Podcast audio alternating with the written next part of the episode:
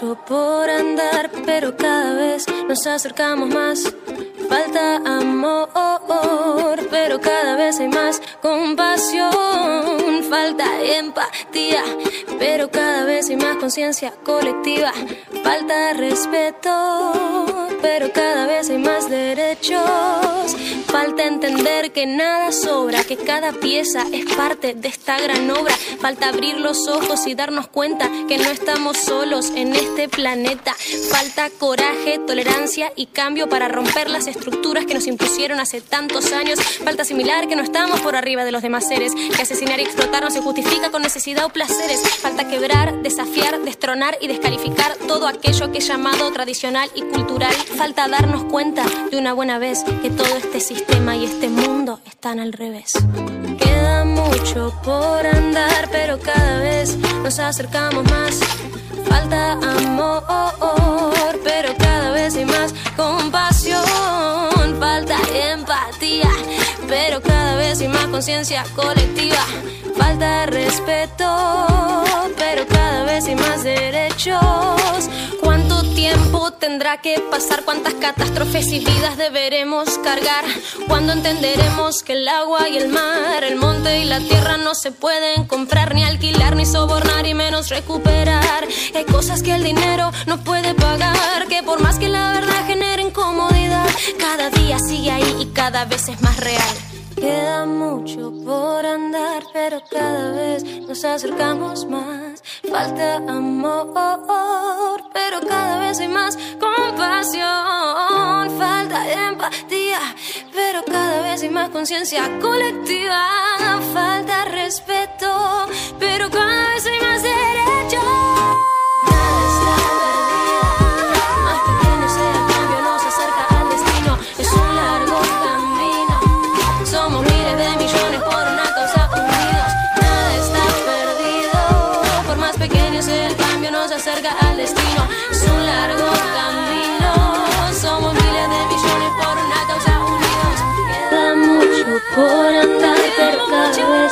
nos acercamos más.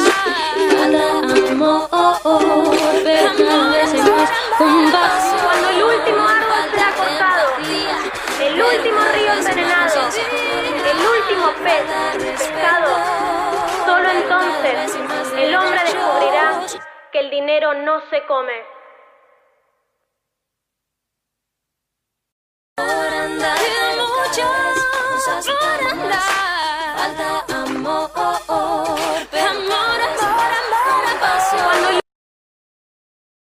Equidad de género. Si alguien considera estar limitado por su género, raza u origen, se volverá aún más limitado. Hola, buenos días, tardes o noches. En este podcast hablaremos un tema el cual todos estamos enterados. Es muy conocido, solo falta ponerlo en práctica. El movimiento que reivindica los derechos de las mujeres surgió a partir de los años 70, cuando comenzaron a reclamar una equidad de género que equipare el acceso de las mujeres a la salud, educación y participación política, al que en ese entonces solo tenían los hombres. En la equidad de género se habla en diferentes áreas. Aquí en especial hablaremos de la equidad de género en general, en todos los ámbitos, destacando cada punto. La equidad de género es un derecho del ser humano. Todas las personas poseen derechos y deberes por el solo hecho de ser persona. Garantizar los derechos de las personas de todos los géneros es indispensable para la construcción de sociedades justas y equitativas. El concepto de equidad de género es amplio y aparece en distintos ámbitos de la realidad social. Algunos de ellos pueden ser familia, la cultura, la educación y el trabajo. En ellos se pueden dar situaciones tanto de desigualdad como de igualdad de género. Algunos ejemplos más concretos pueden ser, por ejemplo, en un contexto familiar, el reparto de las tareas domésticas sin valorar aspectos de género. Como el ejemplo tan sencillo de que las mujeres se dedican a limpiar las casas, a bueno, a limpiar la casa donde vive la familia, hacer de comer mientras el hombre trabaja. O también uno muy conocido que pasa muy frecuentemente y hasta tú mismo lo puedes pasar, que las mujeres hacen toda la actividad doméstica junto con sus mamás o ahorita como está la economía muy baja, pues las mamás trabajan, pero entonces las niñas o las mujeres se quedan en el aseo de la casa y si tienen hermanos o hasta el mismo papá, ellos solamente se quedan sentados mientras los demás limpian. Bueno, mientras las mujeres limpian. En el área de la política, por ejemplo, en la mayoría de los países el poder político está en manos de hombres. En algunas democracias se reconoce que esta, que esta situación no es equilibrada por, el, por, por lo que se han introducido medidas como las listas electorales paritarias. Una disculpa. Por ejemplo, como aquí en Nuevo León, ahorita tenemos una candidata a gobernadora. Y pues aquí ya se ve un poco la equidad de género. Equidad de género en la escuela. Dentro de los planteles educativos es muy importante el desarrollo de la equidad de género, lo cual es un papel importante por parte de los profesores enseñar sobre la equidad de género y realizar actividades en donde participen niños y niñas con la misma oportunidad. Un ejemplo muy notorio que se ha visto a lo largo de estos años y más si tú estás ahorita en la escuela o en la primaria es cuando al momento de entrar a la materia o en educación física que les dan la libertad de escoger la actividad que quieran hacer, bueno, los hombres por lo regular casi todos juegan fútbol. Y hay niñas a las cuales les gusta mucho el fútbol y lo quieren practicar, pero por el simple hecho de ser mujeres, los mismos alumnos y tal vez tú eres uno de ellos decían, no, esto es para niños. Tú eres niña, tú no puedes jugar a esto, vete a jugar las muñecas que tal vez tú como hombre ya lo hiciste. Pero pues a lo largo de la vida vas madurando, algunas personas no, y vas viendo que en realidad es un deporte que todas las mujeres y todos los hombres pueden practicar. Como antes existía solamente la liga varonil y ahorita existe la liga femenil en todo el mundo. O al menos en la mayoría de los países. Esta es una muy bonita frase. Hasta que no tengamos igualdad en educación, no tendremos una sociedad igualitaria. Sonia Sotomayor, juez estadounidense. Equidad de género en el trabajo. En ciertos países, la equidad de género es un tema avanzado con la implementación de ciertas políticas para erradicar la problemática en puestos de trabajo. Sin embargo, existen otros con mucha lentitud, lo cual se puede evidenciar la desigualdad de salario, lo cual los hombres ganan mucho más repartición de, de funciones desequilibradas, acoso sexual hacia las mujeres, negación de puestos de trabajo hacia el sexo femenino por una u otra razón como, como embarazo por su estado civil de casada, con hijos, entre otras. Un ejemplo sería cuando una mujer quiere ejercer una profesión como ser policía, ser bombero o cualquier actividad que por lo regular haya muchos hombres, Existen personas que dicen, esto es para hombres, tú eres una dama, compórtate como tal, siendo que cada quien es libre de estudiar y trabajar en lo que quiera y nadie debería de criticarlo. Y es por lo que deberían de empezar, en cambiar los pensamientos. Esta es otra frase muy bonita y que nos pone a reflexionar. No son dos sexos superiores o inferiores el uno al otro, son distintos. Gregorio Marañón, médico y escritor español.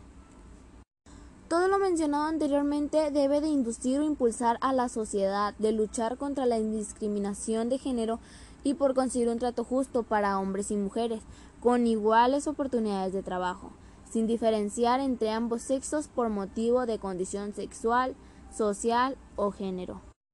Lucha contra la violencia. La violencia es una de las mayores violaciones a los derechos humanos, tanto hombres como mujeres.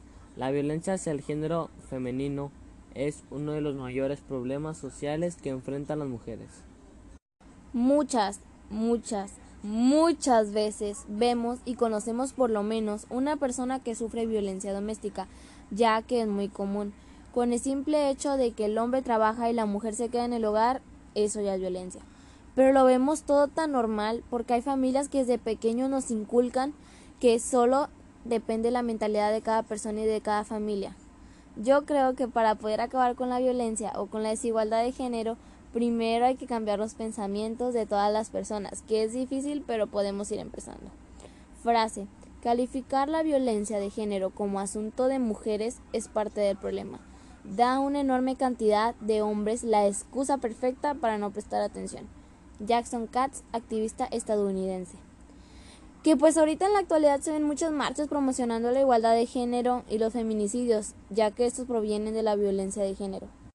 Que bueno, ahorita en la actualidad, siendo realistas, ya hay muchas leyes que protegen a las mujeres y la igualdad de género así como existen muchas instituciones en las cuales le brindan apoyo a las mujeres, tanto moral y a veces hasta económicamente, para acabar con esta desigualdad. Cuando digo económicamente me refiero a que hay muchas instituciones en las cuales brindan apoyo a las mujeres que están solteras, madres solteras, que pues prácticamente los esposos o los papás de los hijos las dejan abandonadas con la gran responsabilidad de mantener a un hijo que eso también ya contaría como desigualdad de género o no. Sí. Un ejemplo también sería sobre el uniforme. Faldas para las niñas, pantalones para los niños. A simple vista dices, ¿qué más da? Pero no da lo mismo. Piénsalo, con una falda la niña puede hacer menos cosas, está menos cómoda y más limitada para jugar. Y eso ya le marca una forma de comportamiento. Las niñas tienen que ser más tranquilas, más cuidadosas. Con una falda no puedes jugar fútbol o tirarte al suelo para coger el balón. Que le soy sincera, yo cuando estaba en la secundaria, yo jugaba con falda. Me valía, jugaba con falda. Obviamente mi falda no era... Bueno, es que teníamos unos uniformes de tablones, que es la faldita así más decente, y la deportiva, o sea, porque también tenemos uniforme de gala y uniforme deportivo, entonces casi siempre me tocaba con falda deportiva que tiene short abajo, entonces no había tanto problema. Pero había unas veces que nos tocaba el lunes y era uniforme de gala y pues así me valía. O sea, me ponía un suéter ahí amarrado y ya, ya obviamente jugaba como que con más delicadeza.